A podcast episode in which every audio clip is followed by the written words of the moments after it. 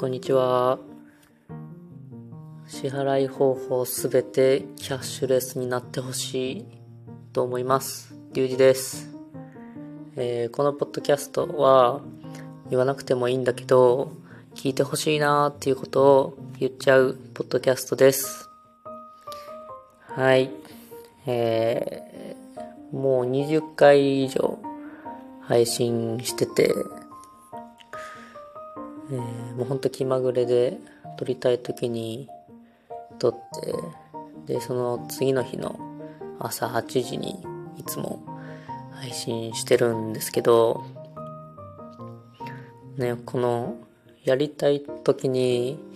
やりたいことができるってすごく幸せだなって思います。ご飯食べたい時にご飯食べれたりお風呂入りたい時にお風呂入れたりそういう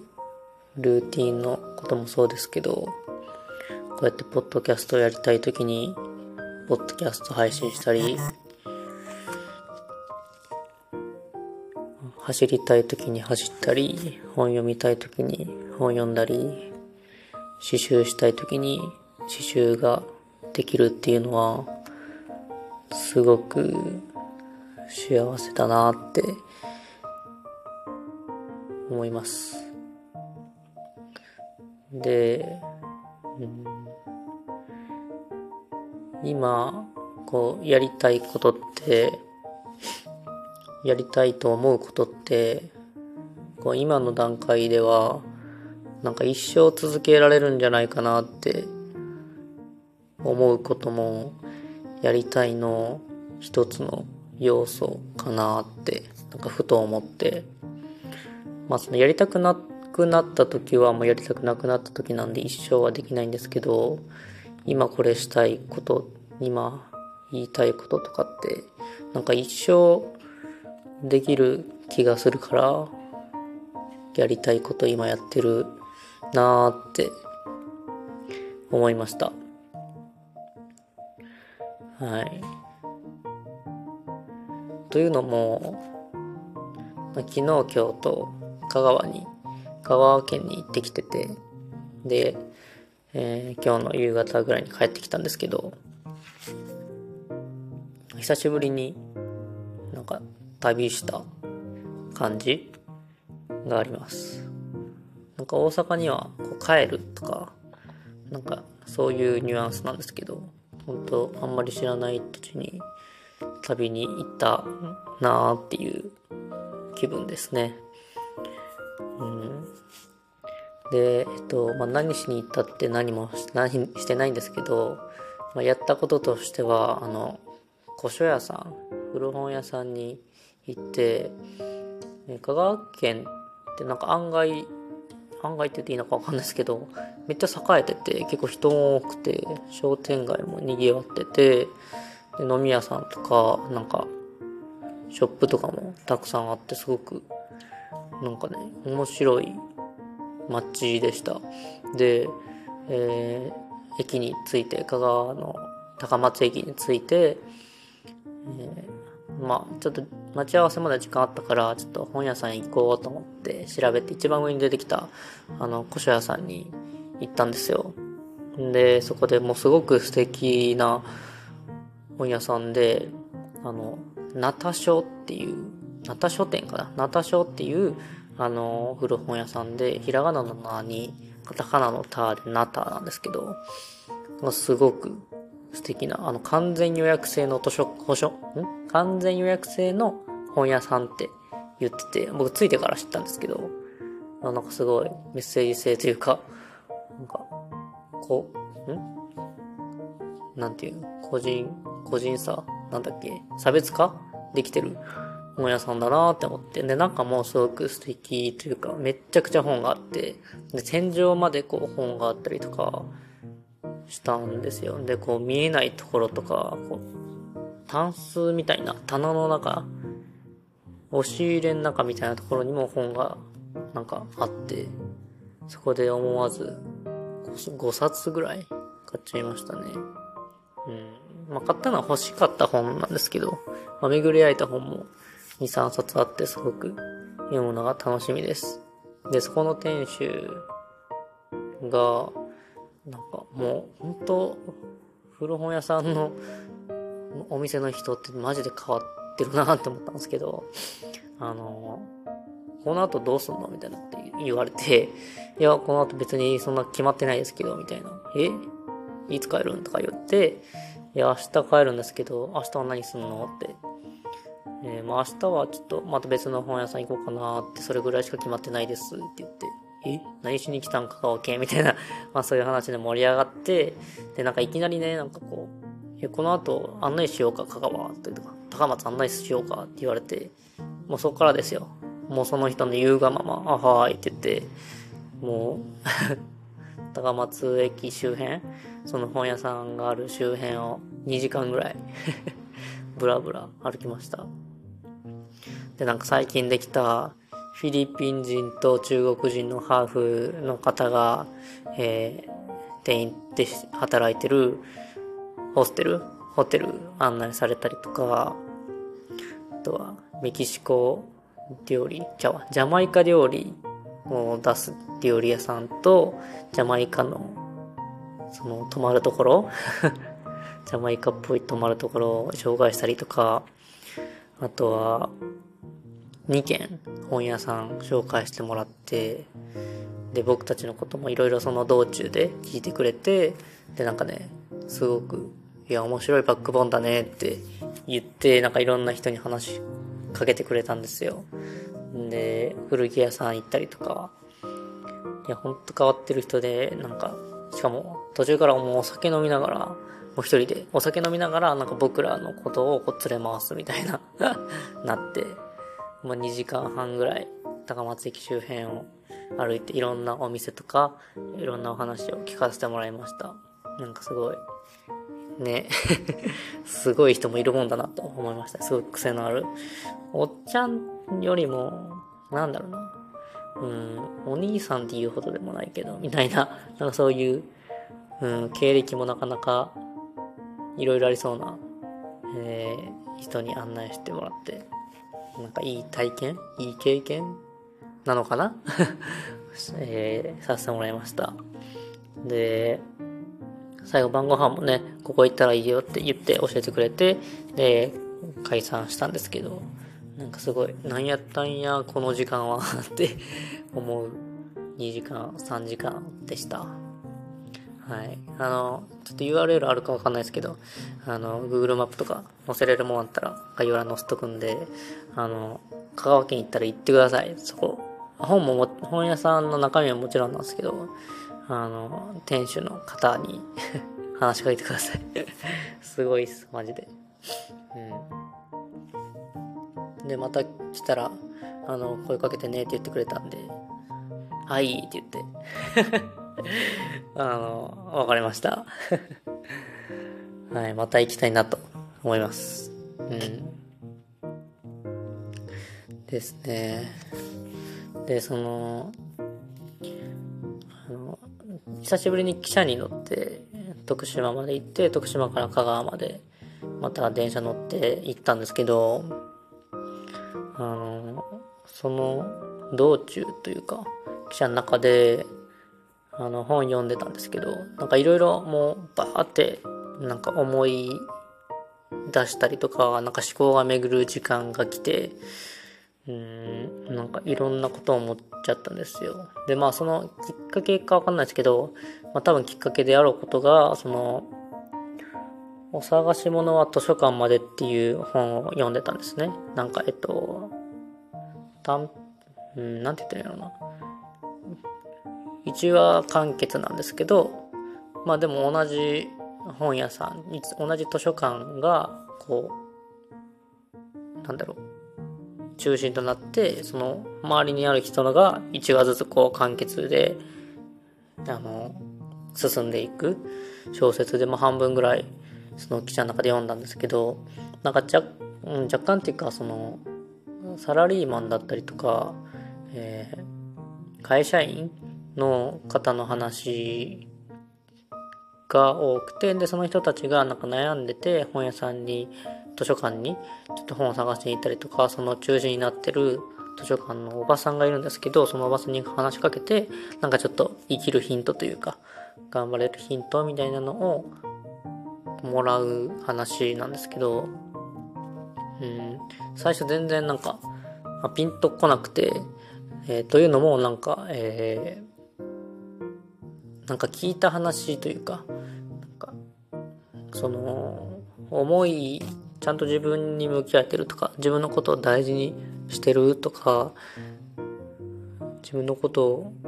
嫌いとか、すごいって思われたいけど、すごいことをしてないなとかって、まあその各主人公が思ったりして、で、そのおばさんの一言だったりとか、あの、選んでくれる本に救われたりとか気づいたりするんですよ。で、その、なんだろうな、なんか、その話を読んでる時に、なんかこう、昔の自分だったら響いたんかもなーって思って、なんか今はそんな響かないというか、うん、なんか言われたことある言葉だなーって思ったんですよ。で、なんか、うん、最初はですよ、1話目とか、まあ、あんまり、なんか、面白くないかもって思ったんですけど、2話、3話読んでいくと、うん、面白がれない自分が面白くないなとも思って、うん、とか、あとは、なんでこの話入ってこないんだろうとか、ちょっと嫌いというか、あんまり読み、読まない、もう読まなくてもいいと思ってる話かもなって途中から思っ、まあ最初から思ってて、でもなんでじゃあその読まなくてもいいとか、なんかちょっと嫌いとか、うん、読んだことある？前に聞いたことある文章とか言葉だなって思ったんかなってなんかそこから思ったんですよ。で、その面白がれない自分も面白くなかったから、なんかもう少し面白がれるように読もうかなってなんかちょっと途中から思い始めて、で、なんでその、何がその嫌悪感っていうか、寄せ付けない部分なんかなって深掘っていったんですよ。ならなんかこう、大多数であったりとか、がちょっと僕にとってはマイナスポイントだなって気づいて、えっと、会社員とか、サラリーマンとか、経理部とか、うん、広報部とか、うん、自分が何したらいいかわかんないとか、その、なんだろうな、こう、大多数に所属するであろう分類、ジャンルみたいな話だと僕は認識したんですね。だから、僕はここはあまり寄せ付けないというか、うん、大多数って認識しちゃってるから、うん、あまり読まなくてもいいかもなって思ったんだって気づいたんです。で、うん。いや、めちゃくちゃ失礼なこと言ってた、言っちゃったかもしれないですけど、まあその大多数がいいとか悪いとか言いたいわけじゃなくて、僕はその大多数にそんなに、なんだろう、安心もしなくなくなったし、なんかいいともあまり思わなくなったし、うん、悪いとは思わないけど、大丈夫かなって思うようになったなって思って。というのは、その、まあ、その話一人一人はその個人個人なんですけど、すごくその流れっていうか、その大多数の流れとか、こうあるべきなんでしょうみたいなのに流されちゃってる人たちというか、うん、そのしたいこととか、こうしな、うん、自分でもこうすべきとか、自分をこう、良くすることの方法とかを知ってたりするのに、生み出せなかったりとかする、してるなって読みながら思って、うん、なんか、そこになんかちょっとこう僕は、こう、ギクシャクしちゃったのかなってすごく思いました。で、読んでると、なんかこう、うん、自分の理解というか、この、あまり読まないだろうなっていう本に対しても、あ、そういう自分がいたんだとか、そこに僕は興味があったりなかったりするんだって気づいたというか再認識できたんですね。うん。だからなんかそこで思ったんが、なんか嫌いとか興味がないとかって結構大事なことじゃないかなって思って。その嫌いの中とか興味がないことの中に中とか反対とか本当にそうじゃない部分に好きとか興味があるとか関心がある種とかがあるなーってめっちゃ思ったんですよ。やっぱりその嫌いとか寄せ付けないとかもう無理とかっていうことはそのなんか簡単にわかるけど好きとかもうこれが一番だとかこれにめちゃくちゃのめり込みたいとかってなんかすぐにはわかんないじゃないですか。でもなんか嫌いとか、そういうマイナスなことの、なんか、ね、そういうところには気づくから、でもその嫌いだからとか興味がないから見ないじゃないですか。最初から。いや、そうじゃなくてもう一歩踏んでみて、その嫌いなんだけど何に嫌いって思ってるのかとか、その関心がないことの関心がない先って何を指してるのかなとかってなんか思うと、あ、それに関心がないから、じゃあ関心があることってその逆かなとか、これが嫌いだから、えっと、そうじゃない部分って結構好きかなとかってなんか思えるようになるかもなって、それこそそこに種があるなって思って、うん。なんかそういう思いになってからすごく、なんか読み、読めるようになってきました。うん。だからなんだろうね。選ばないこと選ばないで選んだ本も、選ばないで選んだ道も、なんか、学びにつながるというか、自分に返ってくるというか、そこをどう活かせるかな、みたいなのって、うん、試されてるなーってすごく思った行きの記者の中でした。はい、そんな感じで思ってました。まだ全部本読んでないんですけど、うん。なんかそんな感じでこの本は読むタイミングだったんかなって思います。はい。で、で、なんですけど、で、その本読んでてすごくめっちゃこう思考が回った時に、なんかいろんな、その、それこそ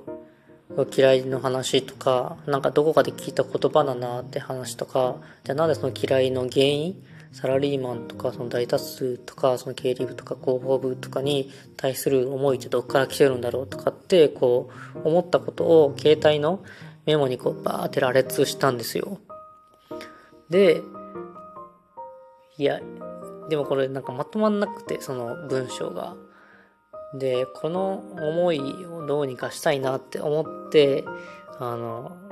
ね、噂のっていうか、僕が今ハマってるチャット GPT にそのままですよ。そのなんかもうほんと文章になってない文章とかも箇条書きみたいなのをそのままチャット GPT、チャット GPT に送ったんですよ。なんかこの文章どう思いますかってだけ最初の文章をつけて、で、一行開けてそのいろんな文章をこうバーンって送ったんですよ。もうそしたらですよ、もうびっくりして、なんかちゃんと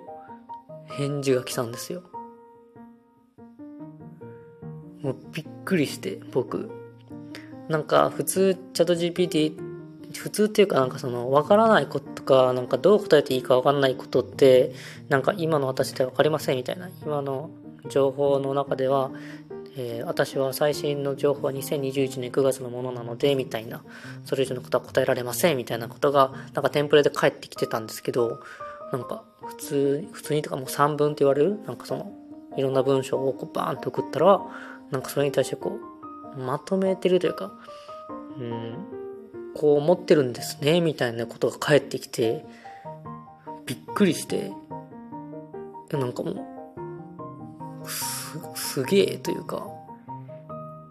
ちょっとめちゃくちゃハマりそうになった自分がいたんですよ。うん、なんかここに全部投げてやろうかなって思って。そしたらその全部まとめてくれたりとか返事くれるんでなんか思考がもう一個進むんなんだろう思考が一歩進むというか思考を、思考さえも任せられる気分になっちゃったんですよでこうもっとハマったら思考を任せすぎて思考できなくなるわって思っ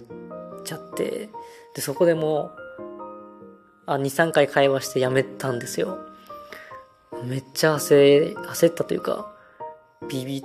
りましたね。なんかうわって思って。そのそのチャット GPT に話す前はもう自分の頭の中でこういろんなことが派生してこう広がっていく感覚というか文章が紡がれる感覚があったんですけどそれをそのままチャット GPT に流して23回会話のラリーしてた瞬間って全然頭の中に派生されないんですよね派生が起こらなくてそのチャットに集中してたんですよ。で、その、なんだろうな、発散する気持ちよさもあ発散？この思考がめちゃくちゃ拡散される気持ちよさをすごく気持ちよかったし、その拡散した気持ちよさをチャット GPT に投げて発散させるっていう気持ちよさもあったんですけど、そっからのなんかその会話とか会話のキャッチボールって、なんか会話のキャッチボールしてるだけになって、その思考その拡散された思考を、えー、拡散するっていう思考方法をチャット GPT にしてもらってたんですよ。なんか奪われた感覚があってその僕の拡散した思考が思考するっていう行為が。なんかそこでなんかちょっとゾゾゾってしてうわって思って。で最後あのちょっと自己分析したいんで自己分析の質問を何個かくださいって言ってその質問をなんか10個くらいもらってもらうだけもらってそのチャット GPT のチャットも閉じたんですけどうわ思考取られてたわって思ってちょっとびっくりしましたね自分で。うん。良くも悪くもですけどね。その一番最初の一歩目のその拡散したその文章を思考をそこに発散チャット GPT に投げた瞬間はすごく面白かった気持ちよかったしそのレレスポンス反応が返ってきた時もなんかこうやってまとめてくれたりっていうかそのチャット GPT なりの返信くれた時はすごく嬉しかったと思うしなんかすげえっていうのもあったチャット GPT がシンプルに。うん。けどなんかそっからなんか没入したしちゃった自分を俯瞰するとすごくちょっと怖く感じてちょっと危ないなって思いました、うん、ちょっと回数とか機械言う機会とかをちょっと考えようと思いましたね。思考が取られた感覚があったんでちょっとビビりました。はい。ふう。っていう香川旅行でした。はい。あの、概要欄に今日紹介した本屋さんとか、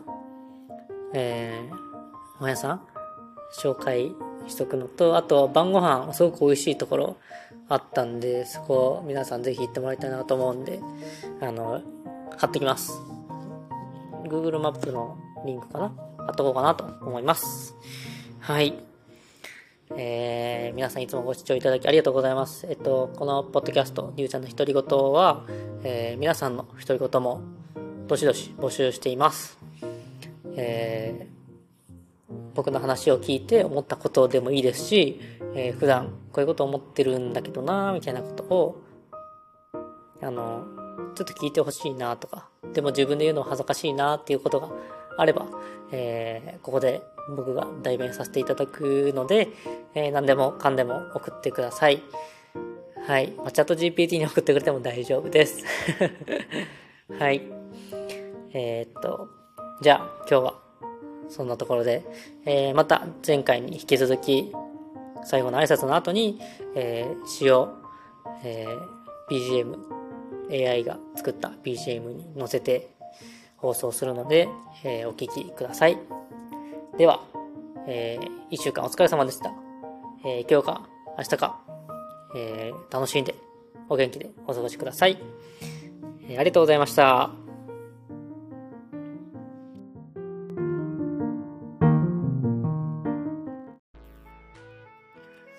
きよりも素敵って言葉が好きだ。好きよりも素敵って言葉が好きだ。いつもってたまになのにいつも。難しいって簡単に難しく言う。普通って違うのに普通。いいね。押すだけっていいね。ごめんっていうより言われる方がごめん。ありがとうの言葉以上にありがとう。